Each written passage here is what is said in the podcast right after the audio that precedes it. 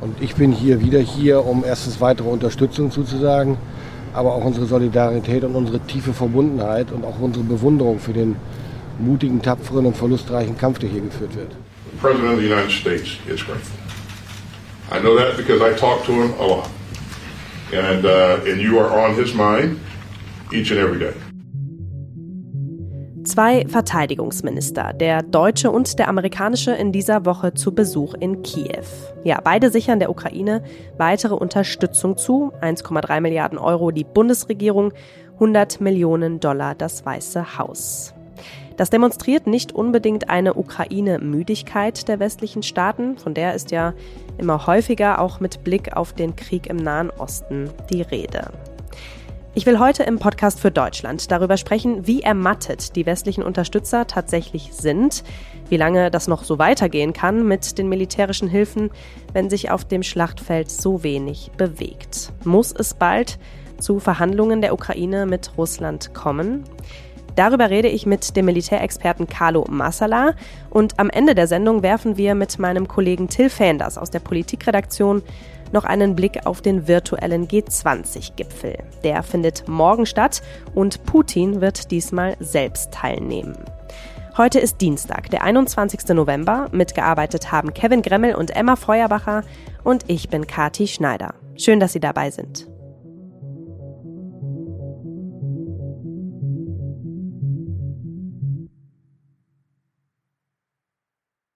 Ich bin jetzt verbunden mit dem Sicherheitsexperten Carlo Masala. Viele von Ihnen kennen ihn bereits. Er ist Professor für internationale Politik an der Universität der Bundeswehr in München, Co-Host im Podcast Sicherheitshalber und auch immer mal wieder hier bei uns zu Gast im Podcast für Deutschland. Hallo Herr Masala, schön, dass Sie sich die Zeit nehmen.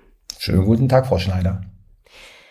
Herr Massala, an der Front in der Ukraine tut sich jetzt ja seit Wochen, ja sogar seit Monaten kaum etwas. Hier russische Offensivoperationen und minimale Vorstöße, da wieder Zurückdrängung durch die Ukrainer.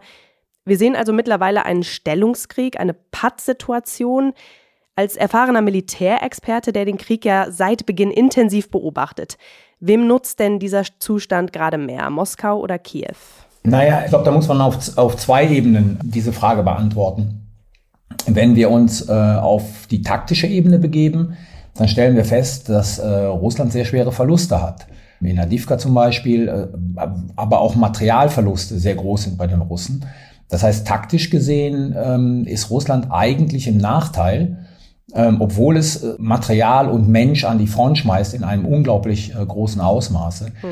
Strategisch gesehen ist Russland aber im Vorteil, weil Russland auf Zeit spielt und diese Strategie scheint momentan aufzugehen. Also es scheint aufzugehen, dass in Anführungszeichen der Westen ermüdet, ermattet, hm. über äh, Verhandlungsoptionen wieder nachdenkt, nicht in der, in der Lage ist, genügend Material an die Ukraine zu liefern. Also von daher lautet die Antwort auf einer taktischen Ebene ist ein leichter Vorteil für die Ukraine zu erkennen sicherlich, auf einer strategischen Ebene ein großer Vorteil für die russische Föderation. Mhm. Also in der Ukraine selbst, aber ja ein, insgesamt eine ziemlich unbewegliche Situation. Ich glaube, das kann man festhalten. Ja. Ähm, dabei macht der Kreml woanders ja einen neuen Brennpunkt auf. Ne? In den letzten Tagen hat Finnland mehrere Grenzkontrollpunkte wegen des Andrangs russischer Asylbewerber geschlossen. Ja, ist das ein Kalkül von Putin und wenn ja, welches Ziel verfolgt er damit? Es ist ein Teil der hybriden Kriegsführung und das haben wir schon gesehen. Das geht zurück auf diese Flüchtlingskrise, die wir, ich weiß jetzt gar nicht wann das war, vor zwei Jahren oder sowas in Belarus hatten. Das war der erste Versuch zu testen, wie eigentlich äh, Europa mit einer großen Anzahl von Flüchtlingen umgeht, die ähm, bewusst in die Europäische Union hineingeschoben, und so muss man es ja sagen, das war ja damals in Belarus der Fall, hineingeschoben werden. Mhm. Und das Gleiche passiert jetzt äh, an, an der finnischen Grenze. Also es ist ein Teil der hybriden Kriegsführung, ganz einfach europäische Gesellschaften mit multiplen Krisen, Schrägstrich Problemen zu überlasten. Und auch die NATO zu destabilisieren, kann man das sagen? Nein, die NATO als, als militärische Allianz wird dadurch nicht destabilisiert.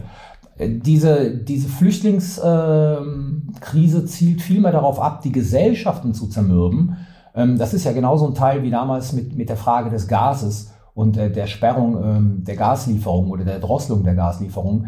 Das zieht alles darauf, die Gesellschaften zu zermürben und Gesellschaften dazu zu bringen, auf die Politik einzuwirken, dergestalt, dass man sagt, jetzt muss aber mal genug sein mit diesem Krieg da, mit der Unterstützung der Ukraine.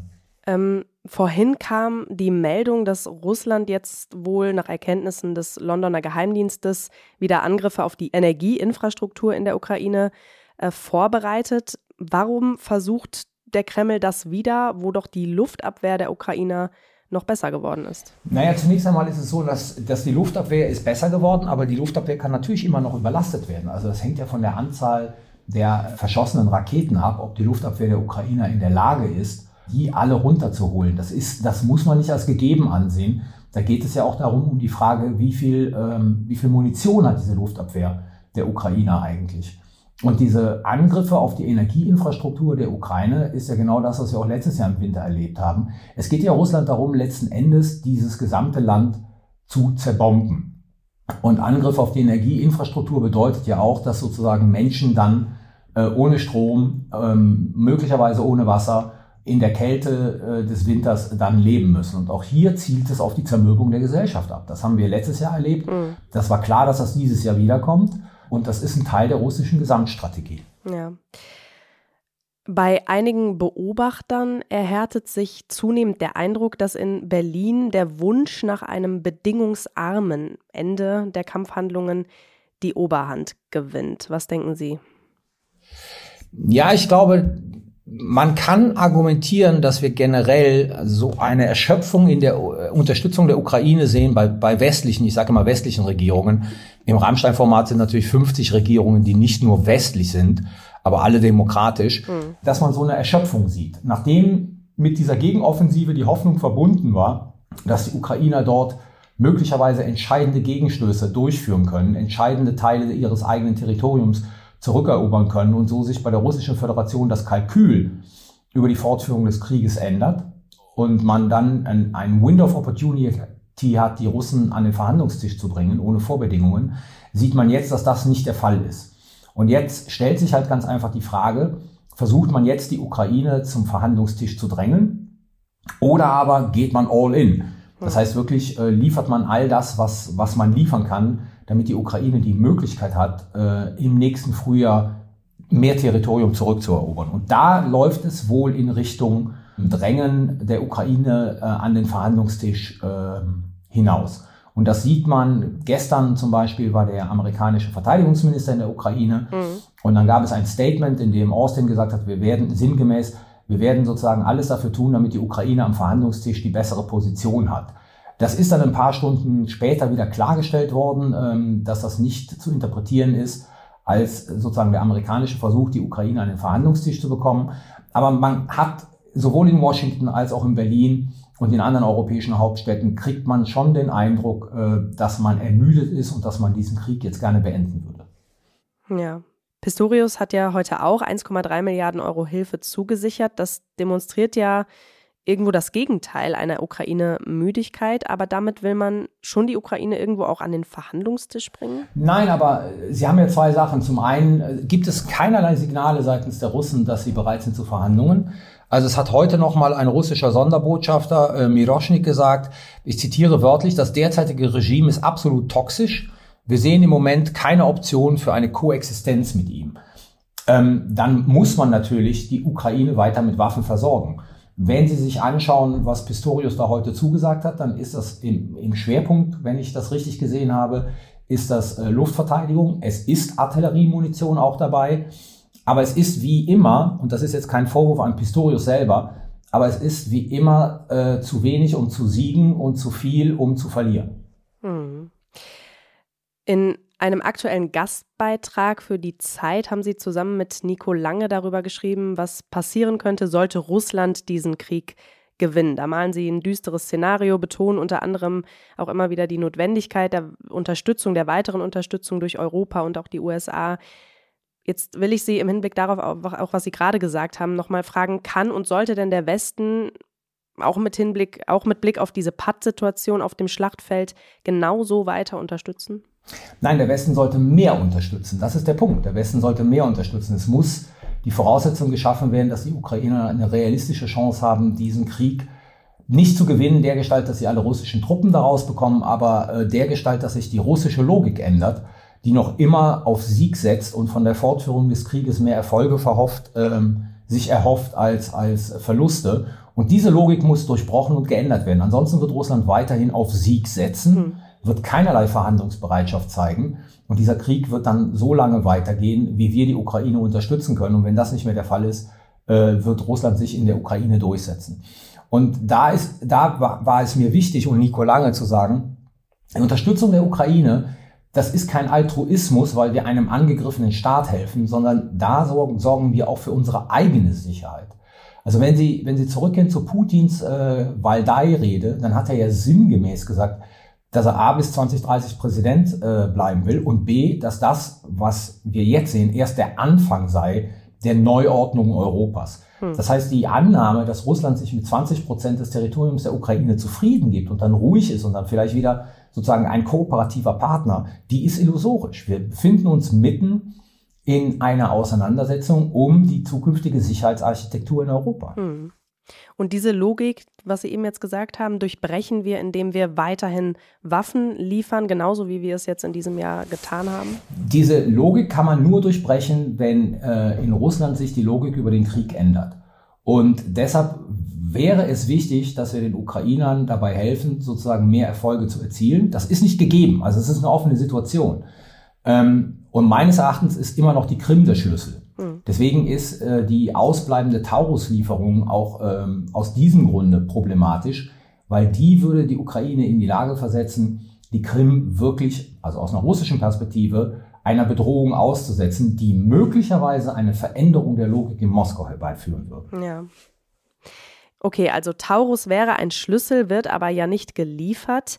Wir haben eben schon gesagt, an der Front geht es gerade einfach nicht vorwärts. Mhm. Könnten wir in einem Jahr in genau derselben Situation stecken wie heute? Wir werden in einem Jahr exakt in der gleichen Situation wie jetzt stecken oder wir werden sehen, dass Russland sich in der Ukraine durchsetzt. Ähm, wir schaffen es nicht, die industrielle Basis für die langfristige Unterstützung der Ukraine auf die Beine zu stellen. Wir sind nicht schnell genug in, in der Munitionsproduktion.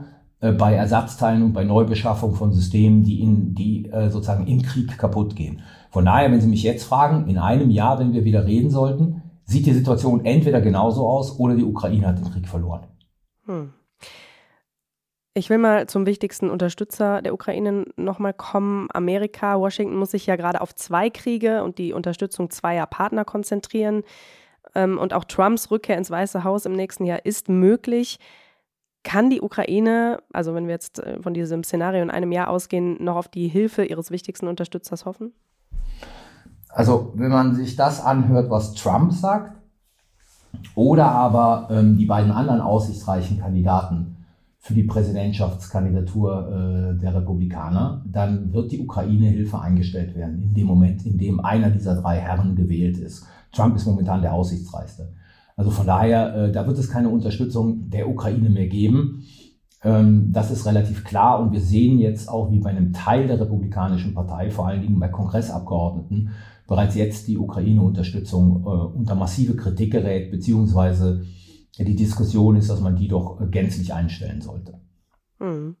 Wäre denn Europa überhaupt in der Lage, die Amerikaner zu ersetzen, vorausgesetzt der Wille wäre vorhanden? Also so wie es momentan aussieht, nein. Ich meine, man, man darf jetzt nicht verkennen, Europa liefert viel. Europa ist mittlerweile irgendwie an, hat, glaube ich, die Unterstützung äh, der Amerikaner schon überholt. Aber letzten Endes würde das nicht ausreichen. Also man müsste die Unterstützung verdoppeln. Und wie gesagt, wir sind ja noch nicht mal in der Lage, die angekündigten eine Million äh, Artillerieschuss, Artilleriemunition zu produzieren das Ziel ist ja schon gecancelt worden. Ich sehe da relativ schwarz, dass die Europäer, selbst wenn sie es wollten, in der Lage wären, ähm, die Amerikaner zu ersetzen. In einem aktuellen Foreign Affairs Artikel schreibt unter anderem der ehemalige Präsident des Council on Foreign Relations, dass es ein Umdenken in der Strategie braucht. Von einem Ungleichgewicht zwischen den Zielen und den verfügbaren Mitteln ist die Rede und die Ukraine müsse von der Offensive in die Defensive kommen. Wie würden Sie das beurteilen? Die beiden äh, plädieren ja schon seit ganz, ganz langer Zeit, dass man mit Russland einen Kompromissfrieden äh, finden muss und eingehen muss. Ähm, von daher ist dieser Artikel nichts Neues. Ich weiß nicht, was Sie meinen, dass äh, die Ukraine in die Defensive kommen muss. Und das Zweite ist, und das ist das, was mich halt bei allen äh, stört, die auf Verhandlungen setzen, es gibt keinerlei Signale aus Moskau, ähm, dass Moskau Verhandlungen will, erstens. Und das Zweite ist, Moskau, wenn es verhandeln wollen würde, würde ja darauf bestehen, dass die 20 Prozent des ukrainischen Territoriums, die sie bereits jetzt halten, äh, dauerhaft der russischen Föderation überführt werden, weil durch die ähm, äh, völkerrechtlich illegale ähm, Annexion der vier Oblaste und der Krim hm. sieht Moskau das ja bereits als sein eigenes Staatsterritorium. Also das heißt, wir würden dann verhandeln über letzten Endes eine, eine asymmetrische Verhandlung, in der die Ukraine, was soll sie denn da erreichen? Also sie muss dann einfach Territorium abgeben. Und das ist aus der Perspektive der Ukraine natürlich ein No-Go. Das heißt, jetzt wäre auch im Hinblick auf diese festgefahrene Situation auf dem Schlachtfeld ein diplomatischer Versuch nicht realistisch. Man sagt immer so schön im Englischen, dass es zwei braucht, um Tango zu tanzen. Ähm, alle Signale, die wir aus Russland bekommen, deuten ja darauf hin, dass die einzige Möglichkeit, Russland an den Verhandlungstisch zu bekommen, und selbst da wäre ich skeptisch, ob die Russen kommen würden, hm. ein Zugeständnis wäre, 20 Prozent des ukrainischen Territoriums dauerhaft der russischen Föderation zu überführen.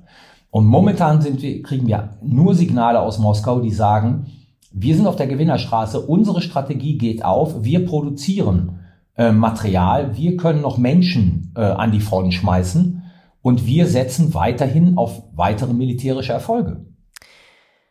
Herr Massala, Ihr Kollege Frank Sauer war ja letzte Woche hier im Daily zu Gast und hat gesagt, es muss einen konkreten Plan geben, wie wir langfristig mit diesem Krieg umgehen wollen. Da hören wir mal ganz kurz rein also unser Plan sollte schon sein, die Ukraine so lange wie nötig zu unterstützen. Aber das Ziel muss ja ein, ein anderes sein. Das Ziel müsste ja eigentlich sein, ein Ende des Konflikts herbeizuführen. Und wenn wir das quasi nicht schaffen, äh, indem wir sozusagen darauf drängen, dass verhandelt wird, weil beide nicht verhandeln wollen gerade, und wir uns aber auf die Seite des Opfers in diesem Konflikt und der Angegriffenen stellen, also der Ukraine, dann folgt doch daraus logisch, dass wir bestimmte Dinge planen müssen mit Blick auf die Unterstützung der Ukraine, die halt über die nächsten ein bis zwei Monate hinausgehen. Also das Ziel muss sein, ein Ende des Konflikts herbeizuführen, sagt Frank Sauer.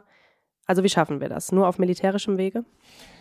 Es bleibt weiterhin aus meiner Sicht, ähm, und das ist ja nicht jetzt meine persönliche Sicht, sondern das ist ja sozusagen das, was man in der Wissenschaft als die beste Option für eine Konfliktlösung ansieht, es gibt zwei Möglichkeiten. Entweder beide Seiten zeigen sich so erschöpft und sehen das ein, dass sie an den Verhandlungstisch gehen. Das schließe ich aus, weil die russische Föderation zeigt sich nicht erschöpft.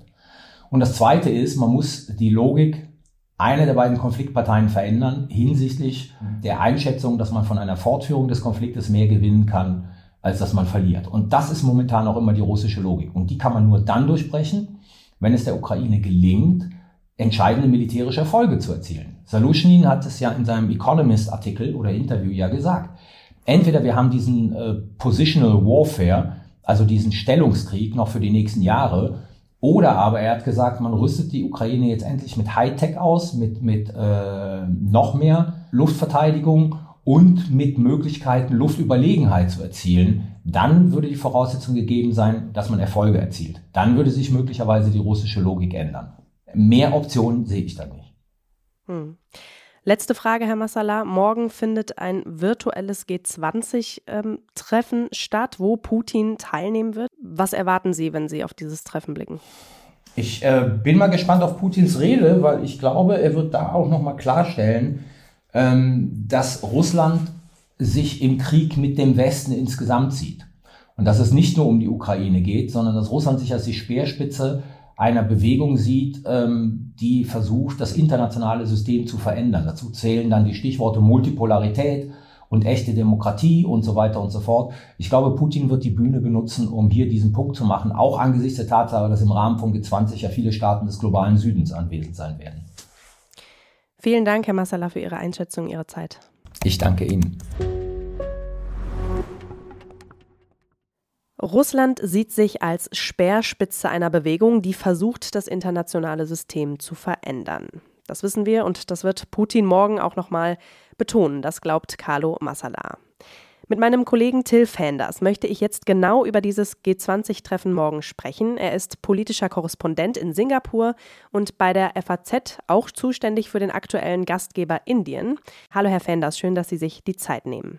Hallo Frau Schneider, vielen Dank. Herr Fenders, können Sie uns vorab mal einen kurzen Überblick über die wichtigsten Tagesordnungspunkte dieses Treffens geben? Das Treffen morgen der G20 findet außergewöhnlicherweise diesmal virtuell statt. Ähm, das liegt äh, daran, dass Indien als Veranstalter im September schon einen äh, Gipfel hatte vor Ort mit Präsenz, aber dann einen zweiten Gipfel angesetzt hatte, nur noch virtuell. Das hat Gründe, die mit innenpolitischen Entwicklungen in Indien im Zusammenhang stehen, aber auch damit, dass Indien eben möchte, dass die Entscheidungen, die da getroffen wurden und die Beschlüsse, die gefasst wurden im September bei dem ersten Gipfel, ähm, dass die jetzt äh, umgesetzt werden und dass die Länder da sozusagen dranbleiben. Ja.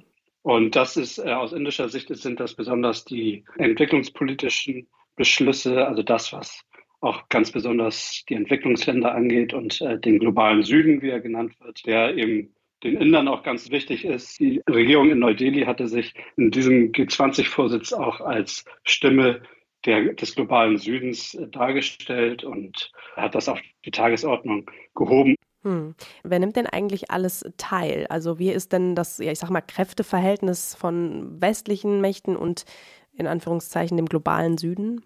Die G20 der den, ist ja dadurch besonders, dass diese Gruppe eben die Vertreter der Industrieländer mit dabei hat und auch der Entwicklungsländer. Insofern ist das eines der wenigen Foren, wo diese äh, Vertreter so unterschiedlicher Länder an einem Tisch sitzen. Ähm, da ist natürlich trotzdem die Dominanz der G7, der westlichen Industrieländer, relativ groß, aber das versucht eben so ein Land wie Indien jetzt ähm, auch, auch zu ändern, indem es besonders eben die Stimmen der, des globalen Südens da reingebracht hat. Hm. Jetzt wird ja Putin daran teilnehmen, da virtuell und er sich nicht der Gefahr einer Festnahme aussetzt. Ja, und das erste Mal seit langer Zeit westliche Staats- und Regierungschefs wiedersehen. Wie haben denn die teilnehmenden Staaten auf Putins Teilnahme reagiert? Also ich habe den Eindruck, dass die, diese Zeiten eigentlich vorbei sind, in denen wirklich das im Westen einen großen Aufschrei hervorgerufen hätte und man überlegt hätte, ob man jetzt diesen Gipfel boykottieren muss ähm, oder eben aus dem Saal rennt, was natürlich, natürlich bei einem virtuellen Gipfel ohnehin nicht möglich ist. Also insofern reagieren, glaube ich, die Länder da relativ entspannt. Aber was, was klar ist, ist, dass wenn Putin sich da zu Wort meldet, ist, dass er mit, mit scharfen Gegenworten auch rechnen muss. Und man kann sich ja ungefähr ausmalen, was er sagen wird. Er wird auf jeden Fall den, wieder gegen den Westen wettern und je nachdem, wer dann als nächstes dran ist, wird darauf sicherlich eine Replik finden. Hm.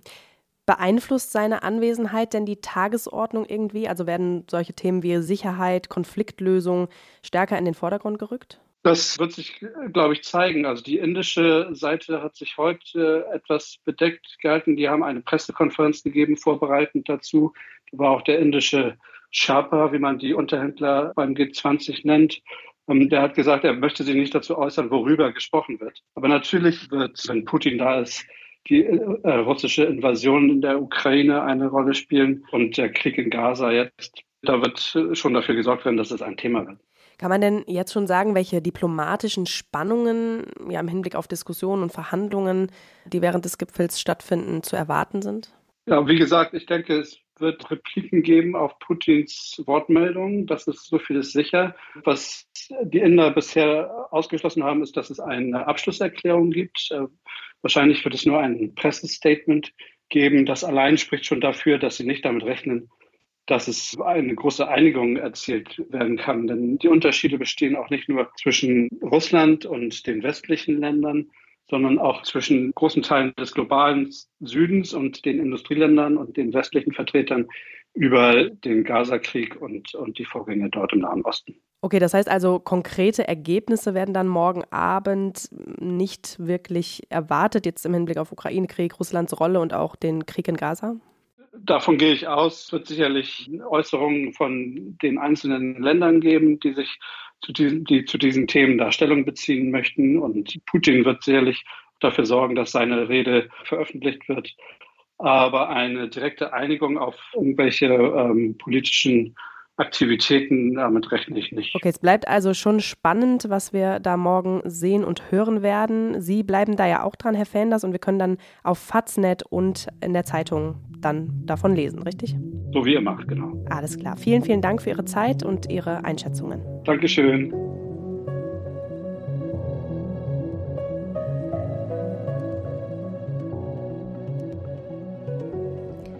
Das war der FAZ-Podcast für Deutschland für heute an diesem Dienstag, den 21. November.